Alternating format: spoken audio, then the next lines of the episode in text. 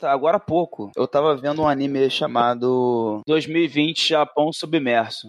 Alguém já viu esse anime aqui? Eu vi, eu curti muito. Eu gostei, eu gostei. O melhor personagem é o, é o youtuber. Cara, eu não sei se eu fui com a expectativa errada, mas eu tô achando muito esquisito esse desenho, cara. É porque assim, eu, eu tô preso na história, mas em vários momentos eu fico assim, meu Deus, por que que isso tá acontecendo? Meu Deus.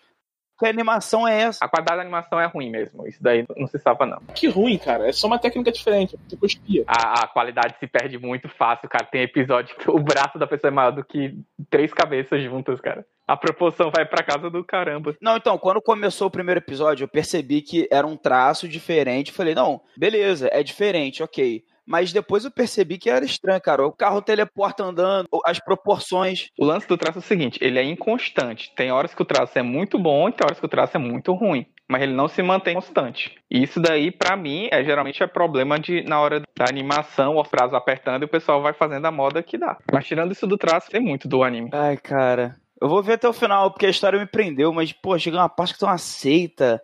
Ô, cara, que que é isso? O que que tá acontecendo? Essa parte da seita é legal, veja. A conclusão dela é muito boa. Eu acabei de passar por essa parte e falei, cara, esse anime não era sobre desastre. Que what the fuck, que seita é essa? E, caralho, eu tô muito perdido, né? Sério mesmo, mas eu, eu, eu tô preso porque os personagens realmente eu acho eles interessantes, assim. Tirando o youtuber, eu acho o youtuber meio merda. É o quê? É o melhor personagem, o Kaito. Por, por que será que toda vez que todo personagem que eu gosto vocês acham o mais merda do anime? Porque você é uma pessoa de gosto duvidoso, Ed. Eu, eu gosto do, do Cell Beat no anime. Ele é parecido com o Cellbit mesmo, só que de cabelo branco. Ele é igual ao Cell Beat, cara. Eu não sei quem é seu beat. Eu sou mãe, eu tenho esse direito. Eu ganhei esse passe livre aí de não conhecer as pessoas. Bruna, você, você é a pessoa mais jovem desse cast. Como é que você não sabe quem é o Cellbit? Ai, gente, outro dia eu peguei meu celular e eu não consegui arrumar o tempo de quanto tempo a tela fica ativa, sabe? Tipo, eu não achei. E aí eu mostrei pro meu irmão, tipo, eu não consigo arrumar meu celular. Aí ele, tipo, em dois segundos arrumou pra mim. Deu, nossa, eu me senti muito mãe agora que não sabe usar a tecnologia. Então, galera, bora ganhar XP? Bora! Meu nome é Thiago Rosa e a arma mais poderosa da Terra é a alma humana em chamas. Meu nome é Aldimir e solta Hadouken, Ryu. Eu sou a Nina Bichara e eu espero que vocês engajem naquilo que move vocês. Meu nome é Bruna e cadê é jogo de shonen? E eu sou o Glauco Lessa e é hora de encarar o nível de desafio 14.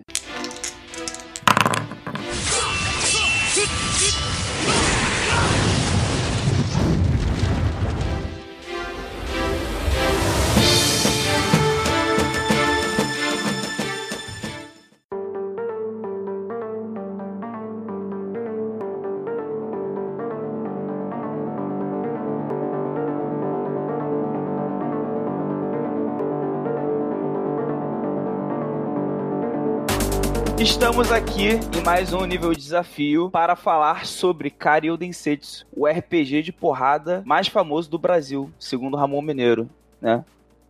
Melhor RPG de porrada. O, o, o melhor RPG de porrada do Brasil, para ser mais exato, né? Com as palavras dele.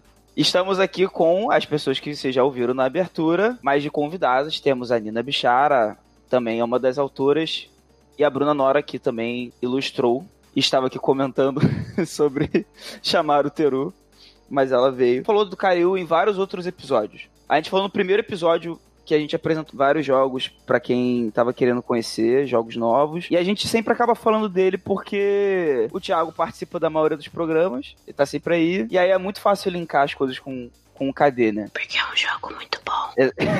É, e aí, obviamente, esse dia tinha que chegar que a gente ia ter um episódio só pra falar dele. Então, vamos lá. Thiago, faz o pitch aí. O que, que é Karyu Densetsu? Fala aí pra nós. Pô, é um jogo sobre combates táticos e a narrativa compartilhada, baseado em mangá seinen de porrada. Isso. Que todo mundo usa pra fazer RPG de shonen de lutinha. É, tudo bem, tipo, deixa as pessoas se divertirem, tá? A partir do momento que o jogo tá pronto, ele não pertence mais ao autor, né? Tipo, Morte do autor, olha aí. E, e, a, e a Nina, como é que a Nina definiria? Ah, eu gosto de definir o KD como um RPG baseado em animes de porrada franca e justa, porque ele é um jogo onde existem alguns problemas e existem alguns antagonistas, mas no geral você pode também só trocar umas porradas honestas com seus amigos. Eu gosto. Até porque, como em todo bom anime, você forma amizades trocando socos. Exato. A vida é assim também, né? É, no caso com o Thiago é com cabeçada. Tem isso. Fui começar, a primeira vez que eu tipo, tive contato com coisa do KD foi nos anos 90 ainda, que eu tava jogando Street Fighter RPG, eu curtia muito e tal. Só que eu não tava conseguindo mais jogar com a minha mesa, então tava tentando, tipo, jogar online, jogar por play by mail. E o Street Fighter, ele não funciona bem para isso, para jogar de forma assíncrona, né? E aí tinha esse jogo Trash, que ele era feito pelo Ewan Clunny, que era meio que uma evolução, um sucessor espiritual do, do Street Fighter, que ele tinha feito, tinha uma pegada mais de anime e tal. Eu tava no meu momento mais otaku, eu acho, na época. Tinha eu e um, um brother que fazia curso de inglês comigo e falou: Não, vamos, vamos fazer isso, vamos fazer um PB baseado nisso. A gente jogava no PB de Dragon Ball na época. Só queria fazer um adendo aqui e o Thiago, seu momento mais otaku nunca passou, cara. Ele continua até hoje. Tive momentos que eu não vi anime, cara. Mas em compensação, hoje você vê Bleach. Então, eu acho que compensa. Review, review, é pior, não foi rever, ele review. a gente fez, foi fazer um play by mail usando Trash. E a gente foi chamar uns amigos e tal pra jogar. Porque o, e no, a gente precisava de um cenário, né? A gente não, não queria usar o cenário Street Fighter. Apesar de ter um, um suplemento que o Will tinha feito pra usar Street Fighter. A gente queria fazer um negócio meio genérico, tipo, o, o tipo de cenário de, de, Street Fighter, mas que não fosse exatamente Street Fighter, assim. E ele tinha esse cenário, que era o cenário que o Will usava para as mesas é, particulares dele, chamado Karyu Densetsu a gente abriu e falou, vamos usar isso aqui. E quando a gente abriu o negócio, meio que não tinha nada, assim. Aquilo eram as notas de campanha do Ewing, tipo, ele não falava nada, tinha os nomes soltos e, tipo, quando chegar em lugar tava acontecendo tal coisa. E, e, não era, meio que não era uma base, mas a gente usou como base desse mesmo jeito e, e inventou umas coisas e fez. A gente jogou o PBN durante alguns anos e foi, tipo, muito, muito bacana, assim. E aí, quando o PBN parou, eu meio que deixei de lado e um dia, assim, quando eu comecei a me interessar mais por por game design, eu pensei, pô, acho que eu vou revisitar essa ideia. E eu queria fazer uma, uma nova versão do KD, só que tipo. Só que bem feito, assim. O Trash, o, meio, o próprio William fala que foi o primeiro jogo que ele fez, ele não sabia o que ele estava fazendo. E ele só foi, tipo, meio que. É um jogo que tinha sync, assim. Tipo, ele usa tudo que ele queria de legal. Ele não faz o que ele queria fazer. O, a ideia do Trash era ser um jogo para simular jogos de luta. E ele não simula. Ele, tipo, ele mais parece anime do que jogo de luta. Ele até fez uma transversão no Trash, Trash 2.0. Ele nunca terminou o Trash 2.0. Ele tá em beta até hoje. E, tipo, isso faz mais de 10 anos.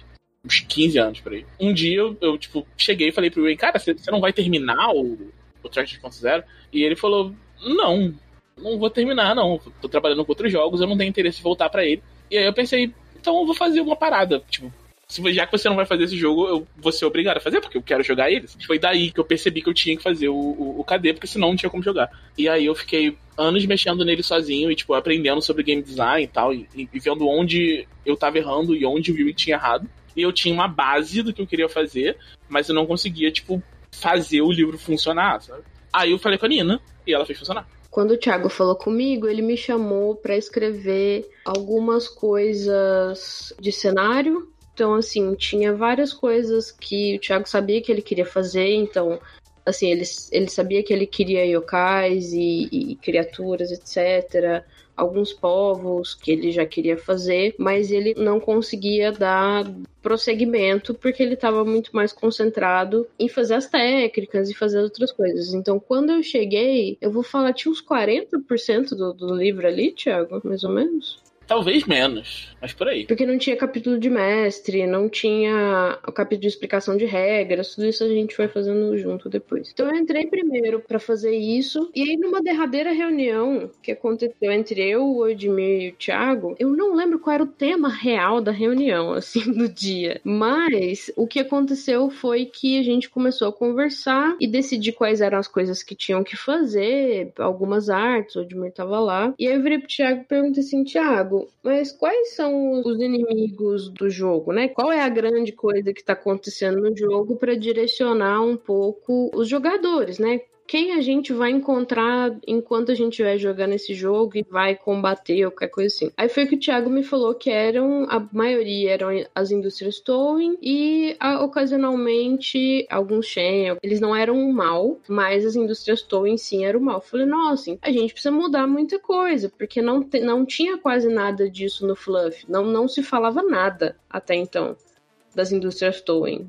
E aí foi onde eu comecei a mexer mais, né? Linkar as coisas. Eu fiz o, capítulo que tinha os yokais, os mon, que explicava como é que era e tal. E ainda essa edição acabou indo pro livro todo, porque como eu e o Thiago já tinha trabalhado junto, eu meio que deixava. O Thiago sabe o que tá fazendo, eu sei o que tá fazendo. Aí, mais pro finalzinho, quando a gente tava quase finalizando o livro, eu acho que eu fui procurar alguma coisa e aí eu fui percebendo que não tinha certas coisas no livro. Não tinha como que tomava ferimento, também não tinha explicação de como que era ação extra, porque o Thiago às vezes esquece. Eu esqueço que eu não escrevi as coisas. É muito engraçado isso. Ele sabe exatamente o que ele quer fazer e se ele tiver que te falar, ele te fala exatamente como se isso estivesse saindo de um texto. Como se tivesse um texto pronto disso explicando, mas ele não vai lá e escreve.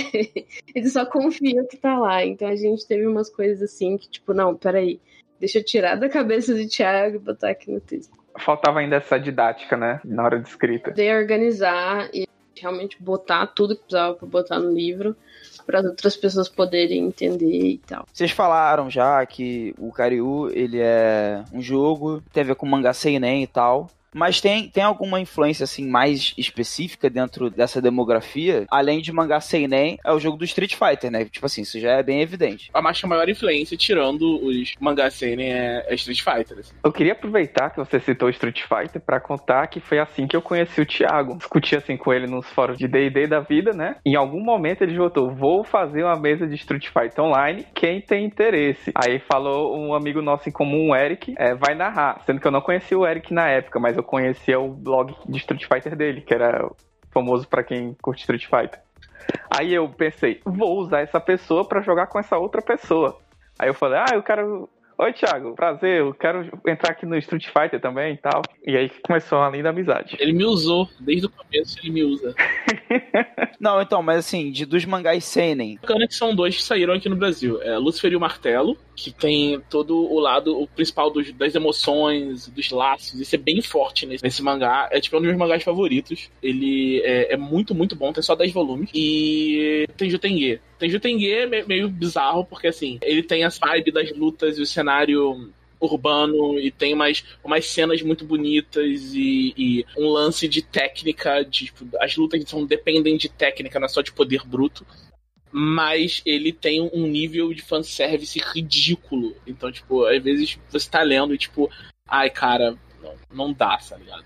Não dá. Se você consegue passar por cima desse problema sério, aí é um, é um mangá bacana. Então, assim, vamos falar um pouco sobre as pessoas usarem o Karyu pra adaptar pra Shounen. Thiago e Nina, vocês acham que isso ocorre porque simplesmente porque o Shounen é mais popular? É mais famoso e é vontade maior? É um processo meio comum, porque eu acho que a coisa que fica é o anime de luta, então eu acho que é uma simplificação da coisa. Eu tenho uma coisa para perguntar. Eu acho que nem todo mundo sabe a diferença entre shonen e seinen. Acho que seria interessante falar antes de entrar nessa diferenciação. O mangá shounen, ele é um mangá pensado para jovens meninos e o seinen é para jovens adultos do sexo masculino, né? É a diferença de público-alvo. É meio que a demografia, né? Não é de gênero específico. O lance aqui no Brasil ficou muito associado ao shonen a essa parada dos animes de luta, que na verdade é só uma parte do shonen. Se você for pegar muito anime de esporte entrando em shonen também, por aí vai. Só que você tem que lembrar que talvez aqui no Brasil seja muito popular esse gênero, porque é o que chega aqui. É o... Você tem um filtro das editoras, serviços de streaming para trazer esses animes para cá. E acaba que o, o shonen de lutinha é o que a galera traz pensando que vai ser o que vai fazer mais sucesso. E talvez por isso que tanta gente conheça, né? Acho que a grande questão é que o shonen, ele, os personagens principais são crianças. São, eles têm entre 12 e 14 anos, quando muito tem 16. E a galera do seinen é a galera jovem. Tipo, 16, 20, essas coisas assim. A, a idade do protagonista é essa.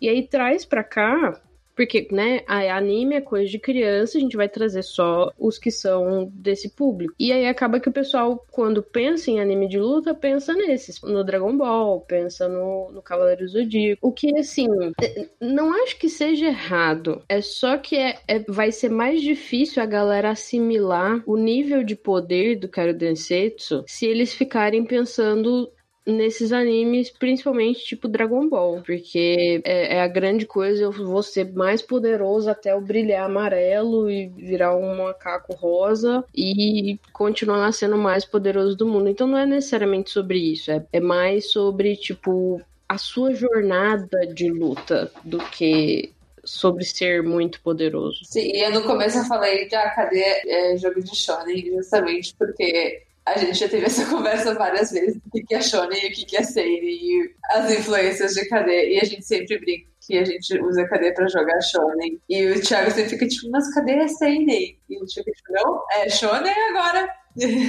ah, mas, tipo, até no, no Haku, Hakugan é baseado no Bungo, né? E Bungo é Seinen também. Na real, eu nem sei de nada, só falo as coisas pra incomodar o Thiago.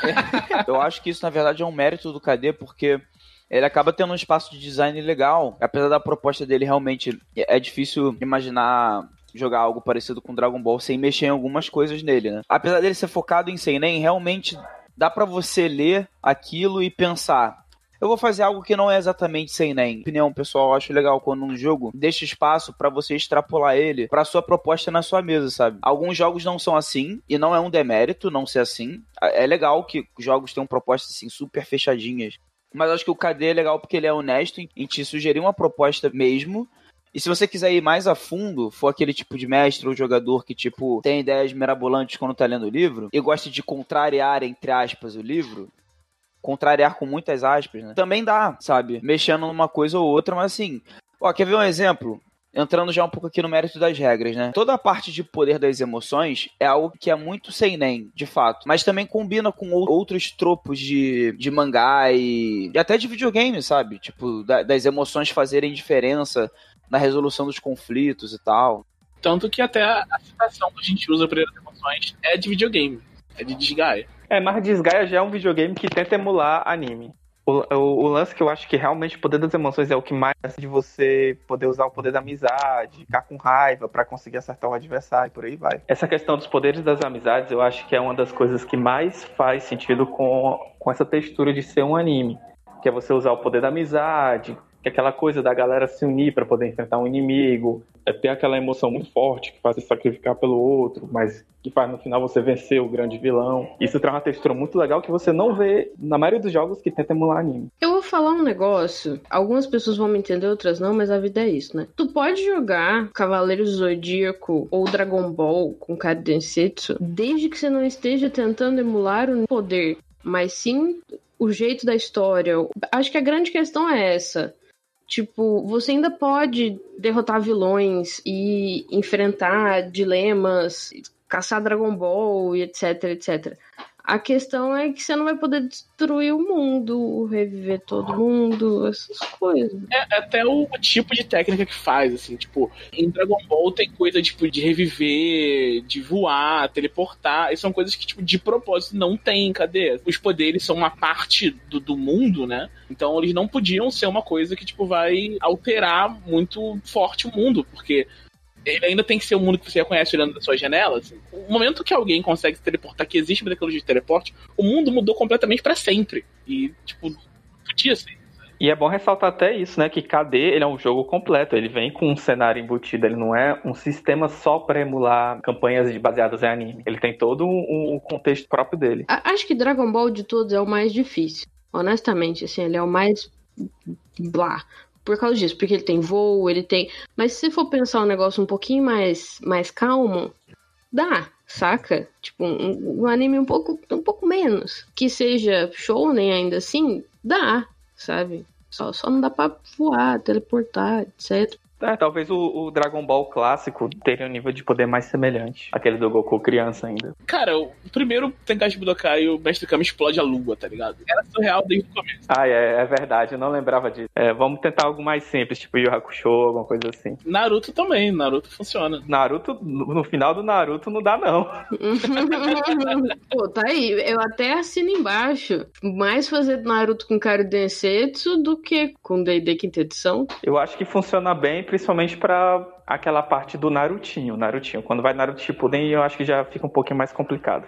Ah, o começo do, da treta com Orochimaru, tal, essas coisas assim, até que. Até a parte do, do sapo, algumas coisas dá pra pegar. É só a hora que começa a destruir muito, tipo, o mundo inteiro, aí que vai ficando um pouquinho meio. É só botar a hora 20 na galera da Katsuki. Falando sobre as regras ainda, como é que é a jogada básica de dados do, do Karyu? Essa é a parte que a maioria das pessoas, quando vão querer saber de um RPG novo, elas já ficam assim, ah, aqui, como é que eu, como é que eu faço o teste? Como é que funciona? É, tipo, você vai jogar, vai pegar uma quantidade de dados de seis lados, igual o atributo que você tá testando. Você vai jogar, você vai pegar dois desses valores para ser o seu total. Geralmente são os dois valores mais altos. E aí você compara isso ou com um número fixo, ou com uma jogada que o mestre faz, jogada de tensão. E aí você dá uma olhada nos números nos dados que sobraram, os que você não usou pro seu total. Se algum foi 6, se for com algum 6 de fora, você ganha um dado de sincronização. Se sobrou algum 1 de fora, a tensão, que é essa, essa jogada, essa pilha de dados que é usada pra jogar contra você, aumenta em 1. Então, veja só. Eu acho isso muito maneiro. Que, tipo assim, quando você tá tentando acertar alguém, por exemplo, normalmente o inimigo ele tem um, um limiar de defesa, que é pra ele ser acertado ou não, que é um valor fixo. E a gente tá acostumado, às vezes, a ter, quando a gente vai fazer um teste contra o universo, a realidade, o mestre estipula um número e a gente joga o dado. E no KD não é assim, né? Você pode rolar bem no seu teste até, mas o, o mestre, em vez de ele falar assim, a dificuldade é 7. Não, ele vai pegar uma quantidade de dados igual à tensão que ele tem e vai jogar e vai manter os dois maiores. Então você pode rolar bem, mas ele pode rolar bem também e você errar. O, grande trunfo disso daí é você dar no jogador o controle desse aumento de tensão. Porque o jogador ele não precisa deixar os, deixar os serem descartados. Ele pode descartar outros valores para impedir que a tensão do jogo aumente. Então você tá dando na, na mão do player um certo controle da narrativa, né?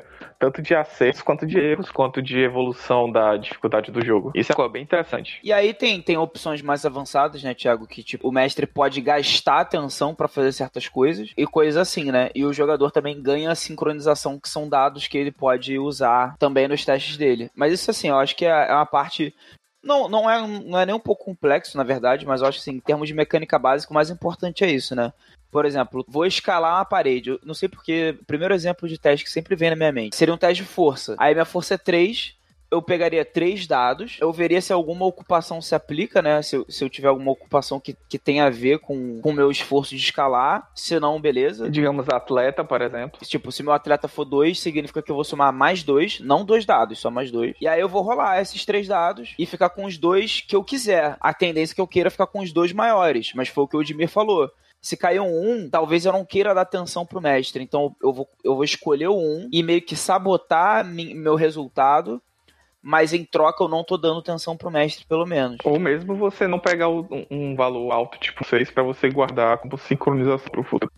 É, sim. Que às vezes escalar esse negócio não é nada demais, mas tipo, se você guardar esse 6, você já usa ele numa situação mais importante. A partir daí, assim, a gente tem vários atributos, as ocupações que não são as perícias, né? Eu acho, eu acho que é legal falar disso também, porque normalmente as pessoas ficam na expectativa de que vão ter perícias. São meio que como profissões, né? Sim, É, mais, é mais ou menos próximo ao equivalente a uma profissão. Mas eu acho que, que o brilho dessa parte mecânica do KD tá na, na parte de combate, cara, das técnicas, dos trunfos, como eles interagem entre si e dá um verdadeiro papel tático pro jogo, cara. E é um tático diferente da maioria dos jogos. Enquanto num D&D da vida você tem aquele combate tático muito baseado em, em movimentação 3D no mapa, né? 2D no mapa. No KD, o- as distâncias são mais abstratas, acho que é curto, médio e longo, né? é engajado perto e longe. que beleza, você não precisa de grid para jogar, mas a tática das coisas que você vai fazer durante o combate já vão para o lado das técnicas, que é você saber escolher o que vai ser mais eficiente contra aquele tipo de adversário, ou então você saber esperar o momento certo para encaixar um, um golpe que vai definir a luta. E aí fica aquele jogo de combate lá, quase que você estivesse jogando um, um card game, né? Ele tem um quê de xadrez. assim, Deixa eu explicar melhor isso. Basicamente, você vai. Existem algumas que você vai fazer que gatam outras coisas. Então, às vezes, você tem algum golpe que ele derruba o adversário, ele agarra o adversário. E você tem algumas outras pequenas técnicas que são uma ação extra e que você pode colocar um segundo golpe ou melhorar sua posição de acordo com essa técnica. Então, você tem essas pequenas coisinhas que vão te ajudar a executar melhor a luta e, e ter um resultado mais legal. Então, você vai prestando mais atenção. Tanto que uma coisa legal, que eu acho que talvez muita gente não reparou, é que no Card Density você pode trocar uma técnica. O seu karma, que é basicamente o seu XP, você não necessariamente usa só para aumentar os seus atributos, para avançar o seu, o seu Nagen, etc. Você também pode trocar uma técnica. Então, se você vê que tem algum poder, alguma coisa que não tá funcionando legal para você na luta, que você não tá usando, você pode trocar isso. E isso é um negócio muito diferente. É um jeito diferente de evoluir como um lutador, saca? É um pouco poético quando você para pra pensar. E se você não for uma pessoa assim que gosta de RPGs muito táticos, de ter que ficar pensando, e em videogame você é que nem eu, e é tipo um button smasher, que só aperta os botões sem pensar, pode escolher uma técnica que só dá muita porrada e ficar usando essa mesma técnica, que é o que eu faço. Eu gosto muito que dá pra você fazer, por exemplo, personagem só com três técnicas que eu honestamente adoro fazer isso. E aí você pode pegar uns upgrades para essas técnicas, ao invés de pegar as, as seis técnicas normais. E aí eu foco nisso, eu foco em pegar as que sempre funcionam para mim, melhorar elas um pouquinho, e aí eu tenho um personagem que eu consigo criar rapidinho e ele vai ter um papel legal no jogo, assim. Ele não fica um personagem inútil só porque ele só tem três técnicas. É, isso é legal, né? Ainda tem o, as técnicas, tem upgrade ainda. Isso é maneiro. E dá essa possibilidade, né? Consegue fazer um personagem muito bom, mesmo tendo menos coisas, se você quiser, para manter as coisas mais simples. É, quando eu comparo ao card game, seria tipo o teu deck build, né? Que é você montar o, o a sua escolha de poderes que faça sentido pro seu personagem e do jeito que você jogar. Tem gente que só gosta de dar e eu ataco. E as pessoas também são felizes quando conseguem fazer isso de maneira eficiente.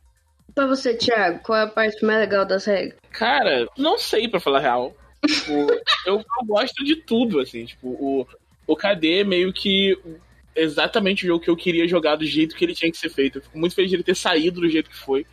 Porque, tipo, acho que não podia ser diferente, assim. não podia mudar nada. Porque ele, tipo, saiu exatamente do jeito que eu queria.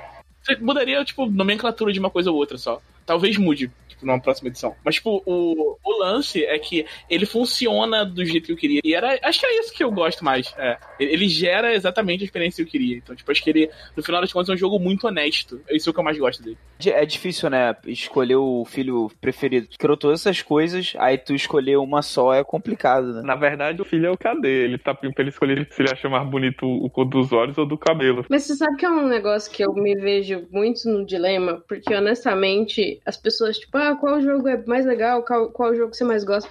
E eu só consigo responder o Kazensetsu, e não é necessariamente porque eu quis, porque eu fiz ele. Ele é um jogo muito divertido, ele é um livro muito bacana e eu me divirto muito jogando ele. Eu não ando querendo jogar muito outras coisas por enquanto. Porque ele é muito bacana. Quando você me pergunta qual é o jogo favorito, eu nunca falo cadê. É, é meio óbvio que é meu jogo favorito, tá ligado? eu que fiz e tal, e tipo, eu, eu fiz para jogar exatamente daquele jeito. Aí tu fala o segundo favorito, né? É, eu falo, tem vários outros que eu gosto muito, então eu geralmente falo um deles. Eu gosto muito de algumas mecânicas muito peculiares do KD, que não dá para te usar em nenhum outro RPG. Tipo, até dá, mas em KD elas têm um je ne sais quoi, sabe? Tipo Kiai. Eu acho genial a ideia do Kiai. E sempre quando eu vou vender o KD pra alguém, eu falo, gente, você pode gritar o nome da técnica e isso melhora a sua rolagem. Que genial! Não, e para explicar para os ouvintes, você, como jogador, tem que gritar mesmo. Não adianta dizer que seu personagem está gritando. É, tem que gritar o nome da tua técnica. E eu acho isso muito legal. Esses pequenos detalhes, né, cara? É, esses pequenos detalhes que tu fica tipo, nossa, isso é muito eu no anime. Tipo, o fato que quando tu tira lá o 6 é um splash de uma página, e daí tu consegue imaginar, tipo, aquelas páginas de mangá inteira, assim, com a arte do teu personagem fazendo uma coisa foda. Me lembro o modo leitor também, né? Que se os jogadores tiverem cenas diferentes, por exemplo, tá eu e Nina numa cena, Thiago mestrando. Aí tá a... você e o Odmir na outra. Aí Aí vocês podem dar sugestões pro mestre de coisas que podem acontecer enquanto ele tá narrando para mim e pra Nina. E aí, se for legal. Rapaz, comigo o mestre vai ser sempre feliz, porque eu só dou sugestão para tornar a vida dos jogadores mais complicada. Você faz até jogando. Até jogando o Admin só complica a vida do resto do grupo. e aí, se o mestre gostar dessa ideia, o jogador que sugeriu ganha sincronização, se eu não me engano, né? Ou ganha karma. Agora eu não me lembro. Acho que é karma. Ganha karma. Isso é legal porque combina com a lógica de mangá naquele sentido dos fãs que mandam cartas pro autor e também combina com a parte audiovisual do anime, de certa forma também, dos espectadores sugerindo coisas e o anime mudando, sabe? E tipo assim, é uma mecânica, cara, que tem tudo a ver com o tema de mangá e anime e tal. mas é uma mecânica muito útil até para outros jogos, que ela valoriza os jogadores não perderem a atenção.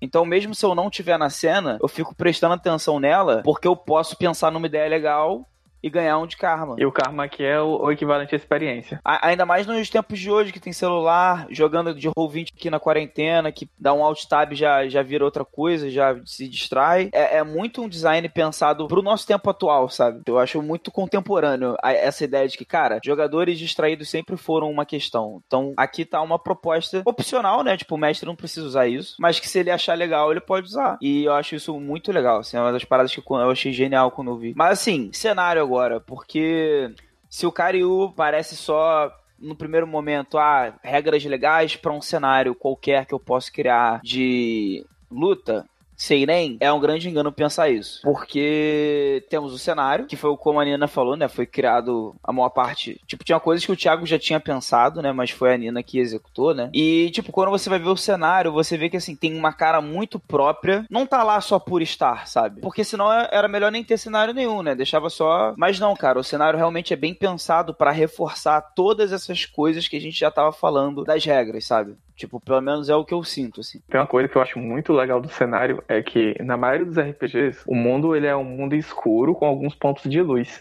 E o KD ele vai no caminho oposto, ele é um mundo um iluminado com alguns pontos de escuridão. É, essa visão otimista que o Thiago e a Nina eles, eles abordaram para o cenário foi uma coisa que deixou ele muito único, muito diferente do que você vê no cenário de RPG. Eu gosto bastante disso também. Eu acho refrescante. É tipo quando sai um show de super-herói e o super-herói ele é só bom porque ele é uma pessoa boa. Sabe? Esse é o ponto principal da série. Assim. Tipo, ele é só uma pessoa boa. E não ele tem um passado trágico e ele tá ali naquela quest por vingança. Não, meu, as pessoas só são honestamente boas. É bom, às vezes, as coisas só, tipo, serem boas, né? E você, tipo. É, é meio bizarro, porque, de certa forma, isso põe os jogadores meio que no papel de proteger um status quo, sabe? E é, é, meio difícil a gente, a gente ver, a gente se vê dentro da, da sociedade ocidental, né?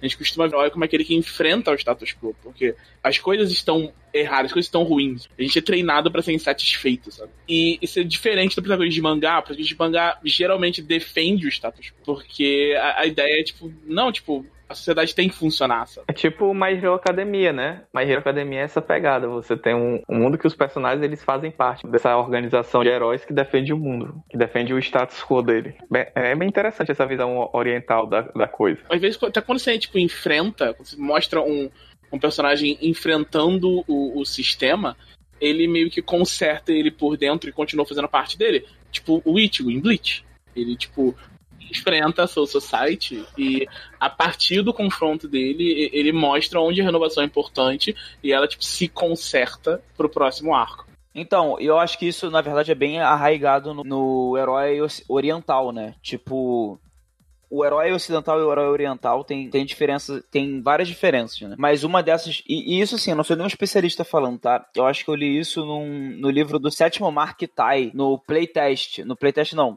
no Quick Start, que ele explicava a diferença de você fazer um herói oriental para um herói ocidental. Ele falava muito dessa questão, né, que o herói ocidental, ele tem uma motivação, tipo, ele tem um drive, muitas vezes individual, e isso vai colidir com a vontade de uma outra pessoa ou a vontade de um grupo, e às vezes esse grupo é a própria sociedade. Enquanto o herói oriental, normalmente é o contrário. O drive dele é em ajudar, mesmo quando, por exemplo, a sociedade está corrompida de alguma forma, as coisas não estão do jeito certo, mas o ponto não é derrubar ou conquistar, que é algo muito comum também em heróis ocidentais. É contribuir vamos dizer assim, sabe? É você consertar, reformar. Cara, ó, do, do, cenário, pensando aqui, a parte que eu mais gosto é. Ironicamente, é a que fala no livro básico, mas ainda tem bastante coisa para expandir, né? Que é a parte do outro mundo. Porque ela é muito importante na lore, afinal, tipo.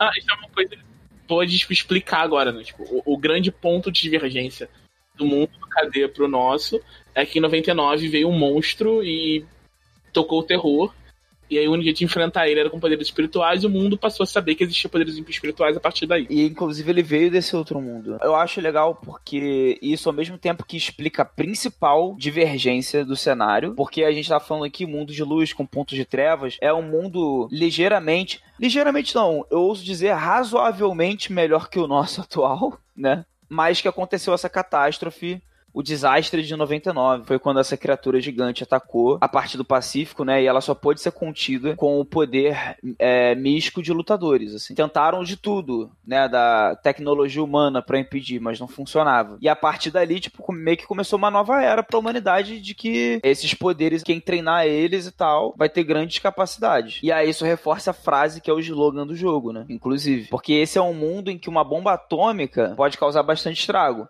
Mas, sei lá, na criatura errada não faz a menor diferença. Faz mais diferença o coração em chamas de uma pessoa tentando impedir o monstro. Eu acho isso muito legal. E aí, nesse outro mundo, tipo, tem os Shen, são os yokais, né? Basicamente. Mais ou menos. Os Shen, eles são toda forma de criatura sobrenatural que existe, basicamente. Aí, dentro dos Shen, a gente chama de yokai no KD aqueles que são humanoides. Essa é a parte que eu acho mais legal, porque dá tantos ganchos interessantes. Você pode colocar o outro mundo na sua campanha sem em nenhum momento os jogadores precisarem ir para lá. Eles podem estar tá lidando com alguém que veio de lá, com um monstro que veio de lá, com alguém que eles querem que volte para lá, precisa da ajuda deles, porque os portais não são de fácil acesso, né? E tudo mais. Eu acho que o outro mundo aqui é uma parte do cenário que todo mundo nesse podcast atualmente gosta muito.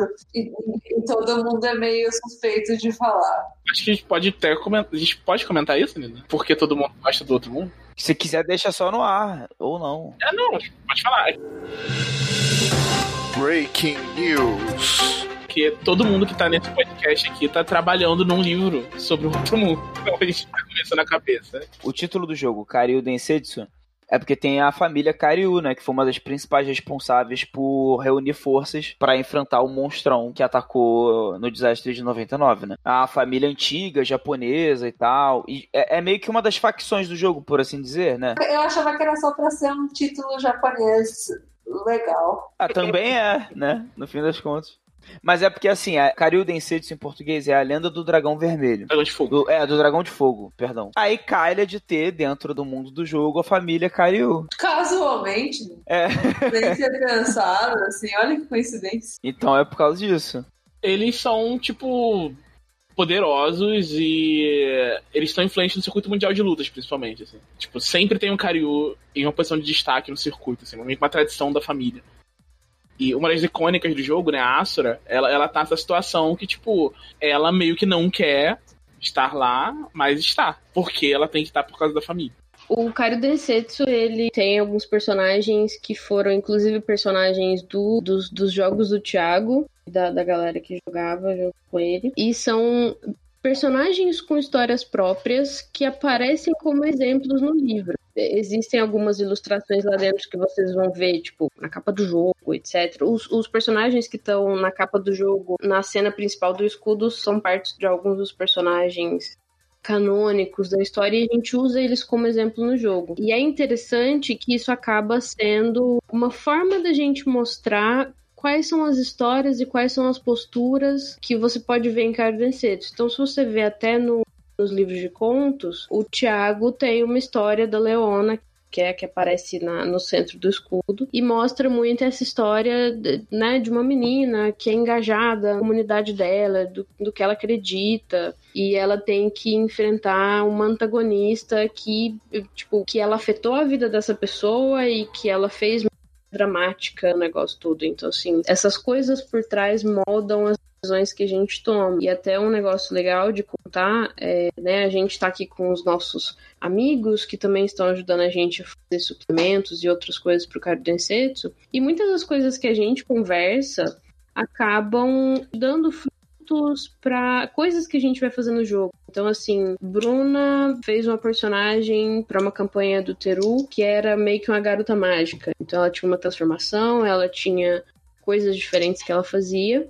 E aí a gente começou a conversar de fazer realmente um suplemento para garotas mágicas em Kaidensetsu, porque devidas às pequenas diferenças de, de poder, etc., daria para fazer uma coisa assim. Então a gente tem essas alterações de todo mundo que tá em volta da gente. Acho que isso é um exemplo de como a nossa realidade casa com o que a gente tenta fazer jogo, um negócio divertido, inclusivo, que fala de muitas histórias diferentes. E como é que foi, depois de tudo escrito, né, que a Nina chegou, escreveu um monte de coisa, mas mais que isso, deu a organizada, né? Tipo, o Thiago já falou várias vezes que sem a Nina, né, o KD ele ia estar mexendo no KD até hoje, né? Mas depois que tava tudo pronto, certinho, como é que foi decidir como é que seria a parte de ilustrar, passar a sensação do jogo além das palavras, sabe? Porque assim, o texto é muito bem escrito nesse sentido, ele é fácil de ler, ele é leve, e, e parece que você tá lendo algo que realmente assim tá conversando com você e não um manual, uma bula, sabe? Mas também é preciso, né, no livro de RPG é muito importante a parte visual, a, a diagramação, e as artes. E é óbvio, assim, que a influência mais clara do livro são justamente os mangás, né? Mas como é que foi pensar esse processo? No começo, tá, até foi nessa eu acho que foi nessa discussão das ilustrações que a gente pensou esse lance das indústrias tal, inclusive. Tipo, a maioria das ilustrações mostrava lutadores, e tal, mas não tinha uma só ilustração que mostrava as indústrias. E aí foi interessante, eu fazia as artes pro Game Chinchilla na época, né? E aí tu me puxou de lá e é meio, meio complicado explicar, porque foi, foi uma época que eu tava, que eu tinha, eu tinha passado um hiato muito grande sem desenhar e eu tava voltando a desenhar nessa época. Foi muito bom que o, o, que o cara acabou encaixando nisso e eu acho que foi até por causa da nossa campanha do Street Fighter, que, tu, que tinha as artes dos personagens que eu fazia pra mesa. Eu acho que foi por causa disso que tu, tu chamou, inclusive. É, acho que sim. Mas vocês estão vendo que é assim que o Edmir lembra. Uma coisa tipo de boa, alegre, assim tal. Eu lembro como meses de briga diária. Assim, era todo dia. Eu só desenho. Era todo dia, não, Edmir. A gente tem que fazer isso. Ele, não, mas é melhor fazer. Não, não, é assim que tem que fazer. E era, foram meses que era eu brigando com o Edmir e Nina falando, não, gente, vamos, vamos conversar, vamos. Ah, o escudo do mestre eu acho que levou uns quatro meses pra gente conseguir fazer a arte. Sabe o que, que eu lembro? Eu não estava tão envolvida, mas por fora já eu lembro de Nina brigando pelas artes e o Thiago tentando intermediar entre o Rodrigo e você. Eu acho que eu fiz umas. Eu fiz umas 10 artes do escudo do mestre, até acertar. A gente teve discussões entre todos os nossos amigos. Eu acho que é engraçado contar algumas coisas. O Thiago sempre quis um livro com muitas ilustrações, mas assim, gente, muitas ilustrações. E aí casou muito bem do Odmir junto, porque o Odmir ele conseguia ter muito mais ideia. Eu acho que ele fez muito, assim, muito mais versão do que do que precisava, do que a gente realmente conseguiu usar, assim. É, a gente tinha ilustrações muito importantes que a gente pensou bem organizadinho coletivamente, que foi as aberturas de capítulo e tal. A gente reuniu tudo um briefing bonitinho, né? Nesse, nesse momento estava controlado, então eu e ele trabalhamos muito bem Lembra, lembra do Ifrit? Da discussão que a gente tinha do Ifrit, do tamanho do Ifrit, que o Edmir queria colocar um ônibus na mão dele. Sim. o Edmir colocou um ônibus na mão dele na primeira versão. Não, esse é o pior. A gente falou, ele falou que ia colocar um ônibus, a gente falou, não coloca um ônibus, ele foi e colocou o ônibus do mesmo jeito. Foi. Cara, é porque eu não consigo lembrar esses detalhes, mas agora que vocês vão falando, eu vou lembrando dos detalhes. Eu lembro dessa do Ifrit. E, e, foi legal, porque essas aberturas de capítulo ainda eu comecei a arte tradicional e só a finalização que eu fiz no digital. As de personagens, várias delas, inclusive, são personagens de mesas de RPG que a gente jogava, eu e o Thiago, que a gente foi inserindo no também. Porque eu tenho esse hábito de ilustrar os personagens das mesas que eu jogo. O Odmir tava planejando fazer o Naga, que é o que era o suplemento que ele ia fazer, que acabou não dando para fazer no financiamento coletivo. E aí, mesmo assim, ele saiu ilustrando, né? Ele saiu do personagem da história dele e aí, tipo, acabou usando e tal. Eu comecei a narrar, narrar Nobunaga pro, pro Thiago, inclusive. Só de zoas. Foi muito, foi muito bom, foi muito bom. Tem até que voltar isso um dia. Se vocês verem as artes do Fast Play, né? São artes da época que o Thiago começou a comissionar a arte do Cardencetos muito antes dele realmente terminar de fazer o Cardencetos. Sim, essa época era muito bizarra, porque, tipo, a maior parte dos artes eu não paguei, assim. Eu, eu trocava por fanfiction. Favores sexuais. Mas é, era fanfiction yaoi. É quase a mesma coisa. Não, peraí, peraí, peraí. Tu escrevia a fanfiction dos personagens do KD Yaoi? Não, não, não. Personagem que a pessoa queria que eu escrevesse, né? Caraca, tu foi tipo ghostwriter de fanfic de Yaoi? Não, não, não, não é ghostwriting. É, é tipo, a pessoa só quer ler aquilo, tá ligado? Faz uma troca de arte. Só queria alguém que escrevesse bem o que ele queria imaginar, entendeu? Aí em troca, ele, a pessoa desenhava o que ele queria desenhado. Exatamente. Permuta que a gente chama. Olha só. Tiago tá escrevendo muito mais coisa há muito tempo. Tem uma briga aqui que eu tive com a Nina, passei meses brigando com ela sobre isso, que foi sobre a capa do KD, lembrei agora. Só com a Nina? Você não brigou só com a Nina, não, cara. com meio mundo. Com todo mundo, admiro. O embate mais grosso foi comigo, assim. Foi, foi porque eu não gostava da capa no começo. Eu só fui entender ela quando eu fui pegar o livro pra ler ele inteiro, já pronto. Caiu, fui, ah. Porque quando a gente tava desenvolvendo ainda, eu, eu tinha na cabeça outras coisas também. Muito do, do que eu jogava nas mesas com o Thiago. E não necessariamente de como o cenário estava se fundamentando.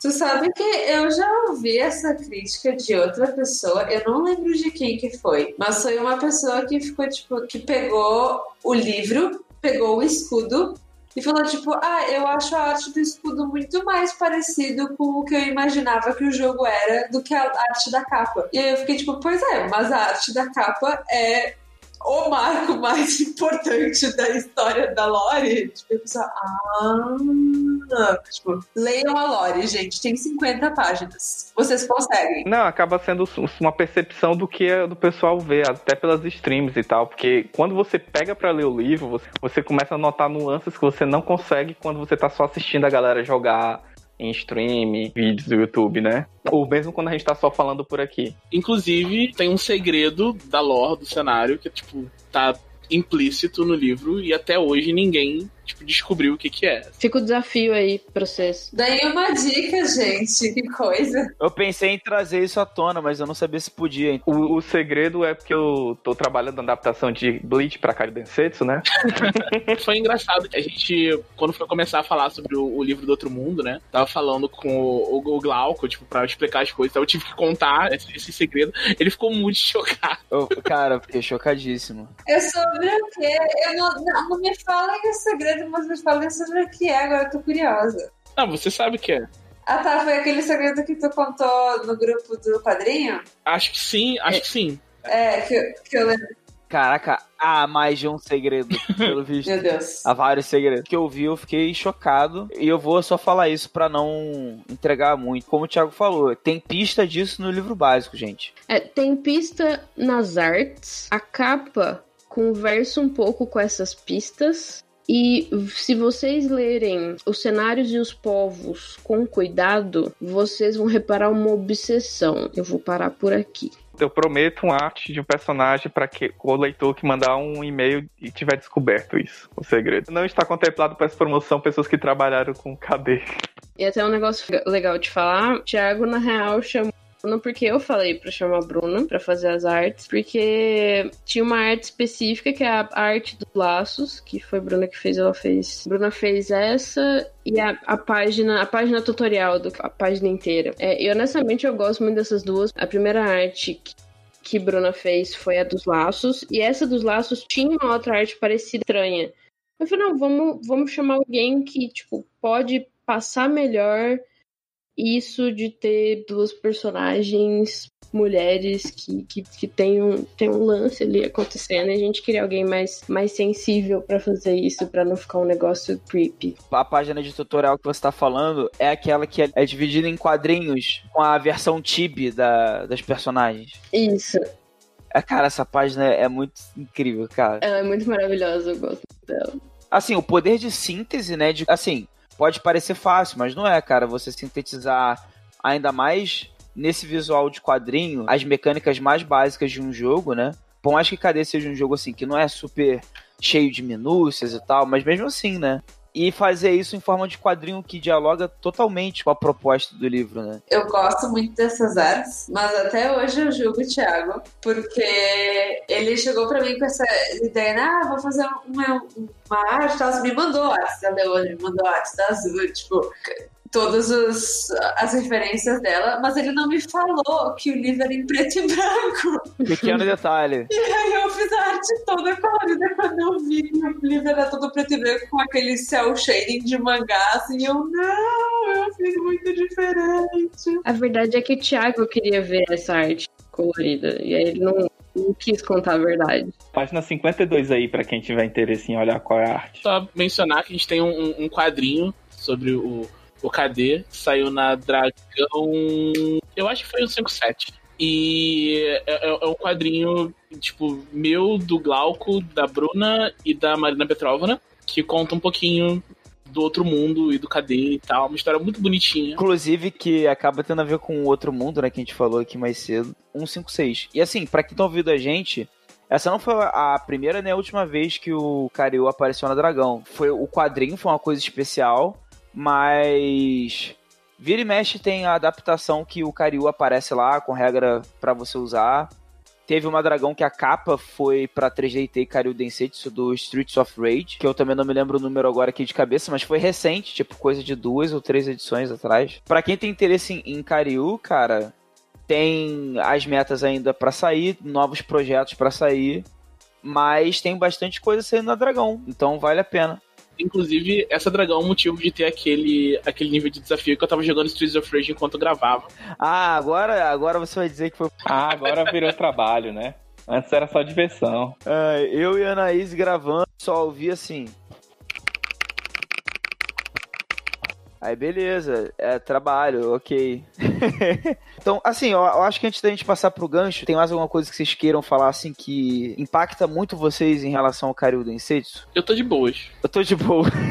eu, eu, eu, eu, criei o jogo, eu estou de boas. Eu quero dizer que a existência do Karyu Densetsu é um dos maiores motivos pelo qual eu resolvi começar o meu jogo, né? O jogo meu Teru, que um dia, um dia sai. Um dia, quando eu tiver mais tempo de escrever minha parte. O Karyu para mim foi uma experiência interessante porque, tipo, saber que ele existia e tal, e que ele ia sair, porque eu, não foi uma sensação inédita, mas foi uma sensação muito rara, porque até uns anos atrás, cara, eu não sabia que existiam pessoas publicando RPG nacional, que não fosse, tipo, pô, a galera da Dragão, da Jambô, que realmente tem todo um... vários fãs, né, estão muitos anos no mercado. A primeira vez que eu tive esse baque isso por ignorância completa minha mesmo, né? A primeira vez que eu tive esse baque foi quando eu conheci o Jorge Valpassos, completamente aleatório. Eu não me canso de contar essa história, já contei várias vezes. Vocês não devem aguentar mais ouvir, mas vamos lá. Eu não sabia quem ele era, que eu, eu conhecia pouquíssimas pessoas que trabalhavam com RPG, da cena e tal. Eu sentei numa mesa dele para jogar The Loyal, joguei The Loyal, perguntei para ele se estava à venda. Ele falou que sim e falou: é, se você comprar autógrafo para você. Aí eu olhei pra capa e vi que era ele. Eu fiquei assim, caraca, o... existe isso? Publicar livro de RPG, cara? Sabe? Sei que é meio ingênuo, assim, mas na época eu fiquei assim, cara, tu publicou um livro de RPG, tipo, isso é muito impressionante. Desde aquela época, sempre eu gostei de game design e tinha pretensão de escrever e trabalhar com isso em algum grau, sabe? Não necessariamente criando um jogo meu, mas que fosse, sei lá, produzindo conteúdo sobre isso. E aí, tipo, me marcou muito esse momento. O segundo momento foi quando eu soube da existência justamente do Karyu Densetsu. Que eu falei assim, cara, o Thiago tá aqui, realmente tá criando um jogo aqui. E ele tá criando, tipo, há, há vários anos também. E aí eu joguei com ele, com um amigo nosso em comum, né? Com os amigos nossos em comum, na verdade, né? Até o Diego da Casa Velha, inclusive. Foi a primeira vez que eu joguei com o Thiago, assim, eu acho. Fui meio assim, cara, talvez no meio de uma síndrome de viralatismo. Até porque você falou assim, não, a gente vai testar. Ah, pô, se a gente vai testar, então eu acho que eu vou, não vou com uma expectativa muito alta, porque pode ter muita coisa ainda que não tá feita direitinho e tal, né? E tipo, a gente jogou, eu falei assim, cara, Claro que o jogo não estava pronto ainda. Várias modificações foram feitas que deixaram o jogo ainda melhor. Mas quando eu joguei naquele momento, eu falei assim, cara, esse jogo aí, imprime isso, cara, pelo amor de Deus, vai vender isso, sabe? E ali foi esse segundo momento que eu pensei assim, cara, realmente a produção, assim, de jogos analógicos, pessoas estão fazendo, e isso também me encorajou mais a correr atrás de eu fazer as minhas coisas, sabe? Além de regras específicas do Karyu, né? Eu gosto tanto delas que, por mim, elas poderiam funcionar em outros jogos que nem são sobre anime sem nem. Tipo a do leitor, por exemplo, que eu gosto muito. Eu acho que mudando um pouco o fluff, essa coisa do jogador que tá fora da cena poder participar é algo muito muito dentro do nosso zeitgeist atual, que tipo, o jogador se distrai no celular, ele migra a atenção muito mais fácil do que antigamente. Apesar de que isso é um problema eterno do RPG desde os primórdios, né? O jogador distraído. Mas eu acho que hoje em dia é mais difícil disputar pela atenção do seu jogador do que antigamente. E essa mecânica ajuda isso, recompensando o jogador por prestar atenção, assim. Esse jogo é uma lição para mim em todos esses sentidos, sabe? No sentido técnico dele ser um jogo bem feito e feito com carinho também, do cenário ser evocativo e criativo, de você sentir vontade de usar as regras na, naquele mundo e da história que tem por trás do jogo, tipo, dos bastidores, né? De como foi trabalhoso fazer o jogo, testar o jogo durante todo esse tempo, de onde surgiu a ideia. Enfim, já falei bastante. Mas é isso que eu penso a respeito do Kariuden State. A Nina quer falar alguma coisa a respeito? Eu acho que eu vou, vou derramar um, um, pedaço de mim aqui um pouco no final. É um privilégio muito grande poder fazer o que a gente fez. E até mais que isso, assim, o Thiago foi muito sábio em identificar as pessoas e olhar o mundo em volta dele e, tipo, poxa, quem que a gente pode colocar para acrescentar, para trazer uma coisa legal? Então a gente teve a oportunidade de fazer um jogo nacional com, com, adições muito, muito valiosas. Então é onde entra Odmir, é onde entra Bruna, é onde entra Glauco, Alana, é, a Jéssica Reinaldo, que são pessoas que escreveram pequenos suplementos, ou fizeram os contos, ou vão fazer, ou fizeram é, suplementos. E nisso a gente vai vendo a que está trabalhando aqui e que está produzindo aqui, poder validar eles dessa forma, tipo assim, pô, você faz um negócio muito legal, vamos fazer um negócio legal aqui junto. E isso negócio que eu acho que é um pouco transformador. Enfim, é isso. Eu fico feliz de participar disso e fico feliz de poder ampliar a voz de todo mundo. E espero que o Cardancetos faça isso pelas pessoas também. É um jogo que tá saindo agora, fez o financiamento e tal, já tinha o PDF. Mas eu acho impressionante como é que já existe uma comunidade em torno do jogo, o que é algo que nem todo jogo tem. Isso foi, um, foi uma jogada de mestre do, do Thiago e da Nina. Eles ficaram fomentando a comunidade muito tempo antes de lançar o jogo. Sim, então, tipo assim, agora a galera tá, tá com o livro na mão, seja fisicamente ou ainda vai chegar a qualquer momento. De repente, até esse podcast sair já vai ter chegado o seu aí, ouvinte, que tá escutando a gente. E, cara, as pessoas já estão marcando. Uma vez eu vi lá a gente procurando para jogar online. Tem gente que já tá pegando as regras, virando tudo do avesso. Que, que uma vez eu falei pro Thiago assim, cara, não sei o que você acha, mas na minha opinião, um dos maiores indicativos de que um jogo faz sucesso é quando você pega um cara desses que é fissurado em regra e ele quer mudar as paradas. Quer dizer que o cara tá lendo profundamente, cara. Tá muito engajado. Exato, isso envolve um envolvimento muito além de só ler o livro e jogar. O cara, ele tá estudando a matemática do seu jogo porque ele quer fazer alguma coisa diferente. Tipo, às vezes isso poderia parecer algo. Pô, o cara não quer jogar o, o jogo do jeito que ele foi feito? Ok. Mas ele gosta do jogo o suficiente para mudar o jogo, em vez de trocar ele por outro, sabe? Ele quer o mesmo jogo, ele só quer mudar algumas coisas e ele fica estudando o jogo para isso acontecer. Você vê que todas as comunidades que, que tem pessoas apaixonadas pelos seus jogos, sempre tem a galera do homebrew, sempre tem a galera das regras alternativas, galera que inventa lore nova. São essas pessoas, assim, em grande medida, que vão ajudando a fazer o jogo ter vida fora do livro, né? De certa forma, assim. E chegar em mais gente. E o KD já tem isso, então é, eu acho isso muito importante impressionante. Assim.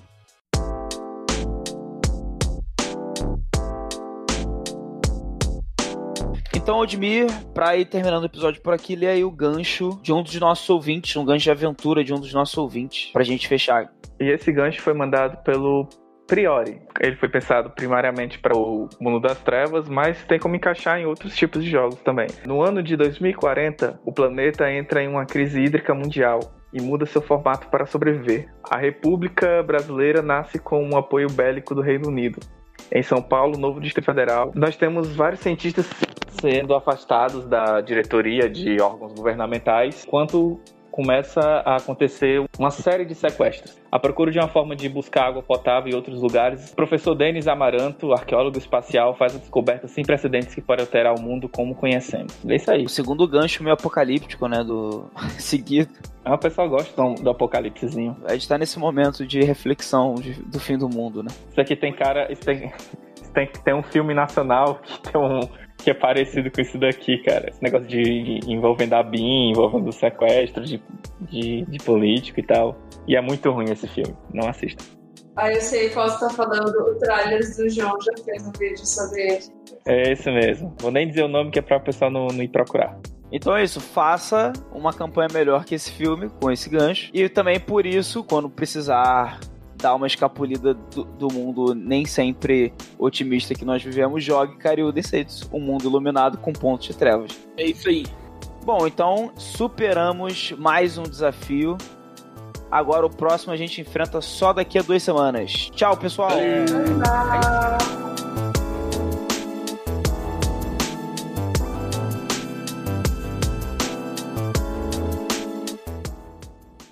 Ah, eu confesso que eu comecei a assistir Bleach e eu tô achando um saco. Sério? Mas você tá no começo, o começo é bom.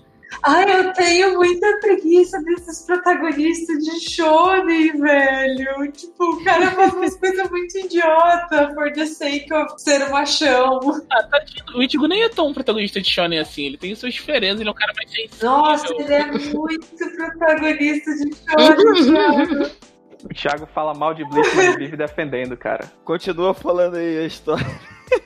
Pô, tadinho do Ichigo, cara. Desculpa ter gente, continua. Tipo, ele, ele é o, o segundo. Meu Deus do céu. Perdemos o tópico.